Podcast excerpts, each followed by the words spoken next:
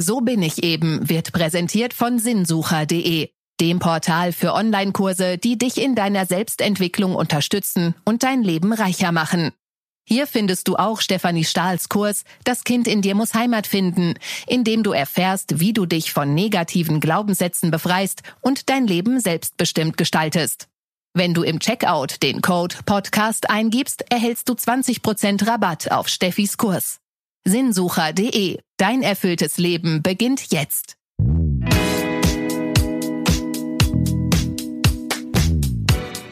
Hallo und herzlich willkommen zu So bin ich eben, der Psychologie-Podcast für alle Normalgestörten mit Stefanie Stahl und Lukas Klaschinski. Und heute geht es um das Thema Loslassen. Ihr könnt uns ja mal schreiben an, so bin ich eben, at randomhouse.de und das hat die Marion getan. Sie fragt, ich komme über die Trennung von meinem Ex-Freund nicht hinweg. Was kann ich tun? Wir waren seit der Schule zusammen und bis auf die üblichen Kleinigkeiten auch ziemlich glücklich. Er ist dann für ein Semester ins Ausland. Nach seiner Rückkehr hat er mich dann knallauffall verlassen. Für mich der absolute Schock und ich bin auch ein halbes Jahr später darüber noch nicht hinweg. Was soll ich machen? Ich denke immer noch viel an ihn und wenn ich jemanden Neues treffe, vergleiche ich ihn sofort mit meinem Ex-Freund und finde ihn dann uninteressant. Oh je, die Arme. Das ist ja echt, ähm, also Liebeskummer wird irgendwie auch oft noch unterschätzt, weil eigentlich ist das wie so ein Trauma, muss man sagen. Ne? Mhm. Also wenn man einfach so verlassen wird und man rechnet damit gar nicht und das ist eine ganz wichtige Bindungsperson, dann ist das auch wirklich schlimm. Und ähm, ich glaube, das wird insgesamt noch gar nicht so richtig äh, ernst genug genommen, dieses ja, Thema. Also wie schlimm das so eigentlich, ne? ja natürlich, ne? An Liebeskummer stirbt man nicht mal darlegen und so weiter. Ja. Ne? Ähm, es fühlt sich auch an, wahrscheinlich für die Betroffenen wie so eine Mini-Depression, ne?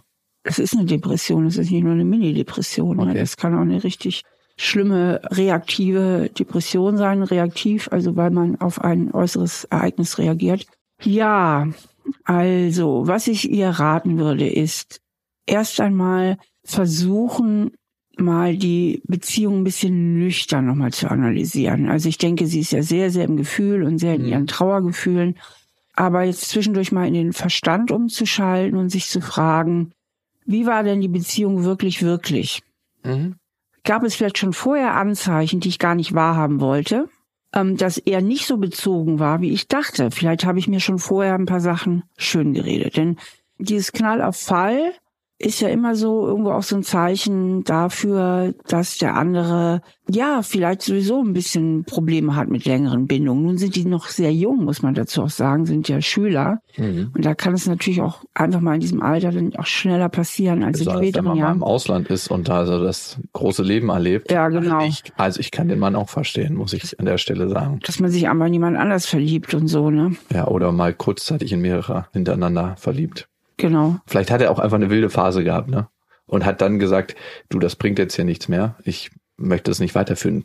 Und das kann ja auch Respekt vor jemand anderem gegenüber zu sein. Klar, wenn sich überhaupt nichts andeutet, ist das sehr, sehr schmerzhaft. Das ist richtig dann schmerzhaft. Dann stirbt auch eine Illusion ne, von der Zukunft. Ja. ich glaube, das ist immer ein Thema beim Verlassenwerden man baut sich eine riesen Vorstellung ja auch auf von der Sicherheit, von so wird unser Leben verlaufen und das wird alles schön und peng, von einem Tag auf den anderen ist diese Illusion zerstört und man hat eine riesen Leerfläche, ein riesengroßes weißes Blatt Papier zu füllen dann wieder.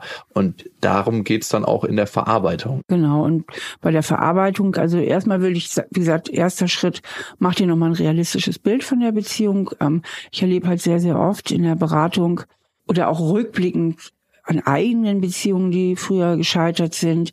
Wenn man ehrlich ist, man hat aufs Herz, ähm, die Augen besser aufgemacht hätte, hätte man früher erkennen können, dass das nichts ist. Also entweder sich selber früher eher trennen können oder ähm, es irgendwie anders machen können. Also das ist so. Ähm, und das finde ich schon mal ganz hilfreich, auch so für die Zukunft, weil das stellt wieder so ein Stück weit Kontrolle her, mhm. zu sagen, okay, das kann ich nächstes Mal vielleicht auch besser machen. Dann geht es darum, natürlich auch irgendwie die Trennung zu akzeptieren irgendwann und sich wirklich sagen, ja, das ist jetzt so und die Hoffnung aufzugeben. Denn oft ist es die Hoffnung, die einen einfach nicht loskommen lässt. Mhm. Die Hoffnung, die ist wie so ein, so ein klebriger Kit. Mhm. Also solange noch Hoffnung da ist, dass der andere es sich vielleicht anders überlegen könnte oder sich doch nochmal seiner größten Gefühle an einen erinnert, ähm, dass man gar nicht loskommt. Dann baut man sich auch kein neues Leben auf, ne? Ja. Weil man ja denkt, ja, das kommt noch irgendwie zurück und ich bin jetzt in einer Übergangssituation, aber dann kann ich wieder in mein altes Leben zurück. Genau, also ist nächster Schritt auch wirklich das zu akzeptieren und zu sagen, es ist jetzt so und diese blöde Hoffnung aufzugeben. Mhm. Der nächste Schritt ist, aus dem Selbstmitleid auszusteigen. Weil ich sage immer, das Selbstmitleid ist schon mal 50 Prozent der Miete meistens. Mhm. Also ich arme Sau, ich wurde verlassen. Ähm, einfach da zu sagen, komm, jetzt fall nicht ins Selbstmitleid, sonst hast du ein tolles Leben und das passiert auch anderen Menschen, dass sie mal verlassen werden. Ähm, ist ja auch ein Ego-Angriff, ne? Total. Total. Und ganz, ganz viel, ich sage mal, bei Liebeskummer weint man auch zu 80 bis 90 Prozent eigentlich nur über sich selbst, mhm. ähm, weil man sich halt so abgewertet fühlt. Und da ist es ganz, ganz wichtig, dass man sein Selbstwertgefühl nicht davon abhängig macht. Also, dass man nicht sagt, ich bin nicht gut genug und deswegen hast du mich verlassen, sondern sich ganz, ganz bewusst macht, der Umstand, dass der andere einen verlassen hat, sagt überhaupt nichts über den eigenen Wert und die eigene Attraktivität aus. Ja. Ich glaube, das ist ein Riesenstück, diese Selbstwertkränkung, äh, warum man auch so im, im Keller ist. Aber das sagt sich immer so leicht, ja. finde ich. Ne? Wie ja. macht man das in der Praxis und aktiv? Also das ist, finde ich, so ein großes Thema. Äh, lass dich davon nicht runterkriegen. Ne? Und jemand klopft einem auf die Schulter, davon ist es ja dann nicht besser. Ne? Nee, davon ist es nicht besser. Aber wenn man sich das nochmal so richtig vor Augen führt, mhm. ähm, auch in der Vorstellungsübung, man sieht den anderen nochmal von außen, man sieht sich selbst von außen mhm. und in seinem inneren Bild ähm, stellt man sich so mit einem guten Abstand gegenüber. Ja. Am besten zieht man noch eine Glaswand dazwischen, zwischen das imaginierte Ich und den anderen. Auch nochmal so ein schönes Bild, um sich so aus der Verstrickung zu nehmen. Und dann überlegt man sich, was sagt sein Verhalten, also dass er mich jetzt mhm. verlassen hat, über mich, Marion, aus, über meinen Wert. So, und macht mal so eine ganz, ganz nüchterne Analyse und führt sich das nochmal so ganz deutlich, ganz, ganz deutlich vor Augen und versucht wirklich an diesem Selbstwertanteil auch zu arbeiten. Und man kann ja auch einiges tun, um seinen Selbstwert wieder neu zu stabilisieren, indem man eben sich auf die Freundschaften konzentriert, die man hat, indem man sich auf seine eigenen Stärken konzentriert, indem man Vielleicht auch, wenn man Lust hat. Deswegen gehen ja viele zum Friseur nach einer Trennung. Ne? Von mal, Männern kenne ich das nicht. Noch mal ein bisschen an seinem Äußeren feilt. Äh, so banal es ist, natürlich ist das auch, äh, kann das durchaus selbstwertstabilisierend sein, indem man sich auf andere Aufgaben konzentriert. Also es geht ja darum, alles Mögliche zu tun, um auch aus dieser erfahrenen Ohnmacht rauszukommen. Ja. Diese verdammte Ohnmacht. Ja, also Super. wieder mehr Kontrolle über sein Leben zu bekommen. Und das kann man, indem man sich auf die Aspekte konzentriert, kon äh, konzentriert, die man auch tatsächlich unter Kontrolle hat. Ne? Schön die Haare abrasieren, wie Britney Spears das gemacht hat. Das ist der Rat von Stephanie Stahl bist echt so eine Sacknase.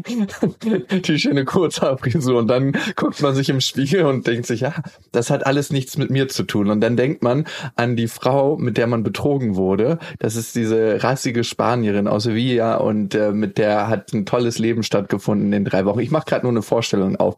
Ich glaube halt, das ist so schwierig manchmal. Also ich glaube, das ist der richtige Weg. Aber das in der Praxis dann umzusetzen, wenn man in der Trauer ist, das braucht eine Menge Disziplin und ähm, ich habe so gute Tipps gegeben. Du machst es mir jetzt gerade komplett kaputt. Ich also ich habe fünf Tipps gegeben. Oder? Wie siehst du das? Das war gerade ein bisschen lustig gemeint von mir. Ich finde immer, wenn man so bo am Boden zerstört ist und dann sagt jemand, du musst an dem und dem arbeiten, das tut, kann auch so wehtun in der Zeit, ne? weil man ist ja in diesem Selbstmitleid auch drin.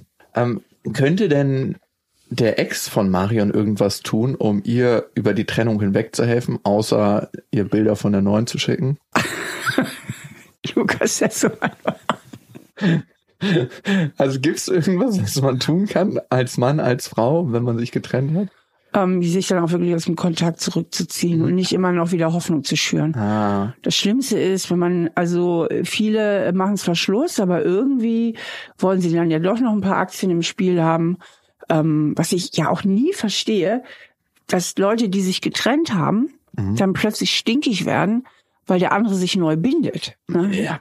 Also das kann ich ja, überhaupt nicht nachvollziehen, ja. Also Ego-Thema, ne? Volles Ego-Thema. Also ich denke, dann sollte man auch wirklich die Konsequenzen ziehen und auch klar machen, dass es keine Hoffnung gibt und die volle Verantwortung dafür übernehmen. Mhm. Und ähm, natürlich möglichst auch irgendwie eine ehrliche Begründung liefern. Weil das Blöde ist ja auch, dass die anderen dann die Verlassenen so überlegen, überlegen, was habe ich falsch gemacht, was war dies, was war jenes und sich den Kopf zerbrechen darüber, ähm, was da jetzt eigentlich vorgefallen ist. Und da wäre es schon schön, ähm, wenn sie einfach auch eine möglichst ehrliche Begründung hören. Und selbst wenn die Begründung lautet, nämlich tatsächlich, dass der andere was falsch gemacht hat, das kann ja auch sein, mhm. mit deiner ständigen Eifersucht äh, und deinen ewigen Szenen, das halte ich einfach nicht mehr aus, zum Beispiel. Ne? Das ist total wichtig, weil am Ende gibt man dem anderen ja auch keine Chance zur Veränderung oder an sich ja. zu arbeiten, wenn ich ihn nicht authentisch und ehrlich spiegle, weil das lässt ja wieder dieses weiße Blatt Papier und das ist ja mhm. eigentlich das, was uns diese Gedankenschleifen ziehen lässt. Wenn ich keine Begründung dafür habe in irgendeiner Form, dann fällt es mir auch, glaube ich, schwerer damit abzuschließen, weil ich dann nicht weiß, okay, das ist es jetzt und das ist ein Thema, wenn ich möchte, kann ich daran arbeiten oder ich kann erst mal gucken, gehört das zu mir oder ist das was, was ich als frei erfunden empfinde und was ja viele ganz häufig machen, ist noch so ein bisschen Kontakt behalten, klar fürs eigene Ego und aber auch, weil sie nicht den anderen total verletzen wollen. Aber ja. sie bewirken das Gegenteil damit. Genau. Ja. Genau. Also da ist dann schon wichtig, dass man eben auch, äh, ich sag mal, den Arsch in der Hose hat, den Unmut und die Wut des anderen auch wirklich auf sich zu ziehen. Ne? Denn es geht ja nicht allein darum, dass man den anderen nicht total verletzen will, sondern auch darum, dass man selber nicht als Arsch dastehen will. Hm. Es so. geht oftmals um einen selber. Und dann ist es besser, äh, man übernimmt mal dafür die Verantwortung, weil Wut ist ein ganz, ganz wichtiger Schritt zur Trennung. Wenn ich immer in der Trauer verharre, entwickle ich nicht die erforderliche Trennungsaggression, hm. von der wir Psychologen ja auch sprechen. Trennungsaggression heißt, ich brauche irgendwie auch ein gewisses Ausmaß Maß an Wut, um zu sagen, okay, du Arsch dann eben nicht, auf gut Deutsch. Ja, also ich brauche so ein bisschen dieses aggressive. Das hat dann auch was Selbsterhaltendes. Und wenn der andere dann immer sich noch anbietet, quasi als der als der Freund und auf den man ja gar nicht böse sein kann, ähm, dann macht das natürlich auch alles nur umso schwerer. Finde ich gut, dass du es mal ansprichst, weil Wut wird in unserer Gesellschaft ganz oft verneint und gesagt, nee, das ist ein Gefühl, das ist was, was wir nicht haben dürfen. Und äh, die Wut hat ja auch viele positive Eigenschaften. Also klar, diese Energie, die sie freisetzt in der Trennung, aber auch in anderen Kontexten, dass wir Sachen anpacken und dass der Impuls zur Veränderung ist und auch die guten Seiten in der Wut zu erkennen, finde ich ist ganz, ganz wichtig. Also sehr gut. Wir haben eine weitere Mail bekommen von Elena und da geht's um ein sehr, sehr schmerzhaftes Erlebnis. Sie hat uns geschrieben an so bin ich eben at randomhouse.de. Sie ist Mitte 20 und sie schreibt, wie kann ich meiner Mutter verzeihen, die sich das Leben genommen hat nach einem Streit mit mir? Und wie kann ich meine Eltern in positiver Erinnerung behalten, die unbeantworteten Fragen und den Groll loslassen? Um, ähm, ja, das ist natürlich eine ganz, ganz äh, schlimme Situation, muss, hm. muss man sagen. Das ist ja richtig furchtbar und tatsächlich auch hochaggressiv von der Mutter, sich hm. umzubringen nach einem Streit. Also das ist ja, ich denke, dass die Mutter ja ihr Leben lang wahrscheinlich äh, mit Depressionen zu tun hatte. Das heißt, die Beziehung zwischen ihr und der Elena wird ja durchgängig oder über lange Zeitraum belastet gewesen sein. Also mindestens, denke ich mal, ein paar Jahre oder so. Weil das ist natürlich ein aggressiv-depressives Geschehen. Mhm. Also in Selbstmord steckt ja unheimlich viel Aggression letztlich auch. Ne? Erstmal die, die Autoaggression, sich selber eben umzubringen, aber auch die Aggression gegen die anderen, seht mal her, hierhin hast du mich jetzt gebracht. Und deswegen ist es, denke ich, ganz, ganz wichtig, dass die Elena vor allen Dingen die Verantwortung der Mutter übergibt. Vielleicht sogar in einem richtigen Ritual. Ja, wollte ich gerade sagen, dass das helfen kann, weil das war ja was sehr Lebendiges in dem Sterben, also was, was sie einfach erlebt hat und das dann als Ritual zu manifestieren, kann total helfen. Genau, dass sie zum Beispiel so einiges aufschreibt, Gedanken, Gefühle, ganz viel und die wirklich in so ein Kästchen packt und nochmal ähm, das irgendwo beerdigt oder dem guten Platz gibt, was auch immer, kann da was verbrennen, wie auch immer. Das soll ihrer Kreativität überlassen bleiben. Aber das ist tatsächlich ritualisiert. Wichtig ist bei dieser Übung so die Verantwortung, die nicht zu ihr gehört, äh, wirklich ganz, ganz klar äh, der Mutter auch zu überlassen und ähm, dann auch wirklich versuchen, innerlich loszulassen. Mhm. Was mir oft hilft beim Loslassen in gewissen Situationen, ist dieser Gedanke, dass es kein Gestern gibt. Dass Wie meinst du das? Gestern ist eine Illusion. Es gibt kein Gestern. Es gibt keine Vergangenheit. Die ist weg. Es gibt nur jetzt. Es gibt nur jetzt. Es gibt nur jetzt. Und wirklich sich immer wieder zu sagen, das ist jetzt vorbei. Es gibt keine Vergangenheit. Das war jetzt, es ist vorbei. Okay. Ähm, das ist für mich immer so eine kognitive Brücke, die mir oft hilft in gewissen Situationen, wo mir auch nochmal so traurige Erinnerungen kommen. Also meine beiden Eltern leben ja auch nicht mehr, hatte ein gutes Verhältnis zu ihnen und manchmal, wenn ich mich so ertappe, dass ich wieder in so eine Trauer reingehe, sag, komm, jetzt ist jetzt und mich da auch mal wieder raus, dann schnell mhm. hole. Ja, okay. Und ähm, ja, für die Wut, die sie empfindet, da gibt's natürlich kein Patentrezept. Das ist ja erstmal eine Emotion, die vor allen Dingen auch angebracht ist. Mhm. Ich denke, dass durch das Ritual und sich dieses Bewusstmachen, was ich eben nochmal sagte, die Verantwortung zurückzugeben, sich auch nochmal einiges legen kann an Wut. Dann aber auch für sich zu sagen, ich akzeptiere, dass ich wütend bin, also diese Wut einfach auch mal anzunehmen. Mhm. Und also ich denke, da spielt ja auch Schuld eine Rolle. Ja, klar. Das kann ja gar nicht anders sein, dass die Elena nicht auch in einem Teil ihres Innersten denkt, Mist, ich bin schuld. Mhm. Ich habe die Mama jetzt irgendwie in den Selbstmord. Dieses, dass es diesen Teil auch irgendwo gibt, auch wenn sie vom Kopf her sagt, das ist Quatsch. Ich würde diesen Teil nochmal genauer beleuchten. Ich würde mich mit diesem nochmal auseinandersetzen und auch da mir nochmal eine ganz, ganz bewusste Haltung zulegen. Zum Beispiel so, okay, stimmt, ich habe der Mama in unserem letzten Streit richtig zum Teil auch ein bisschen unfaire Vorwürfe gemacht. Ich konstruiere das jetzt. Ne? Ja, ja.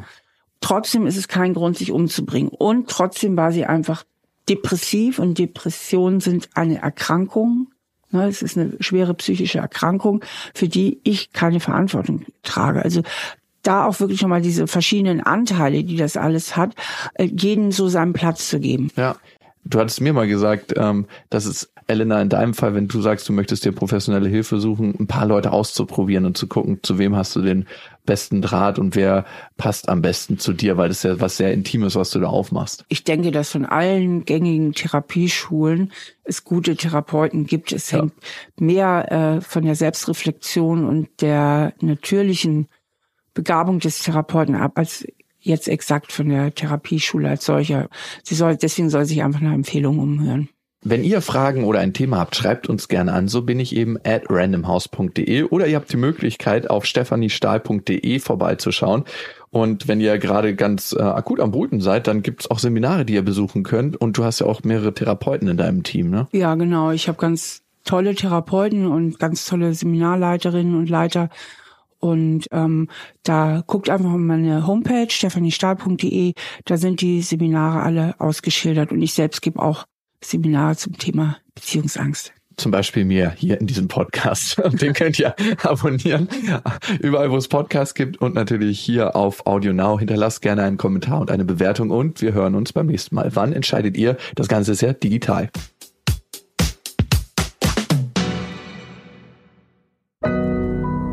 Audio Now.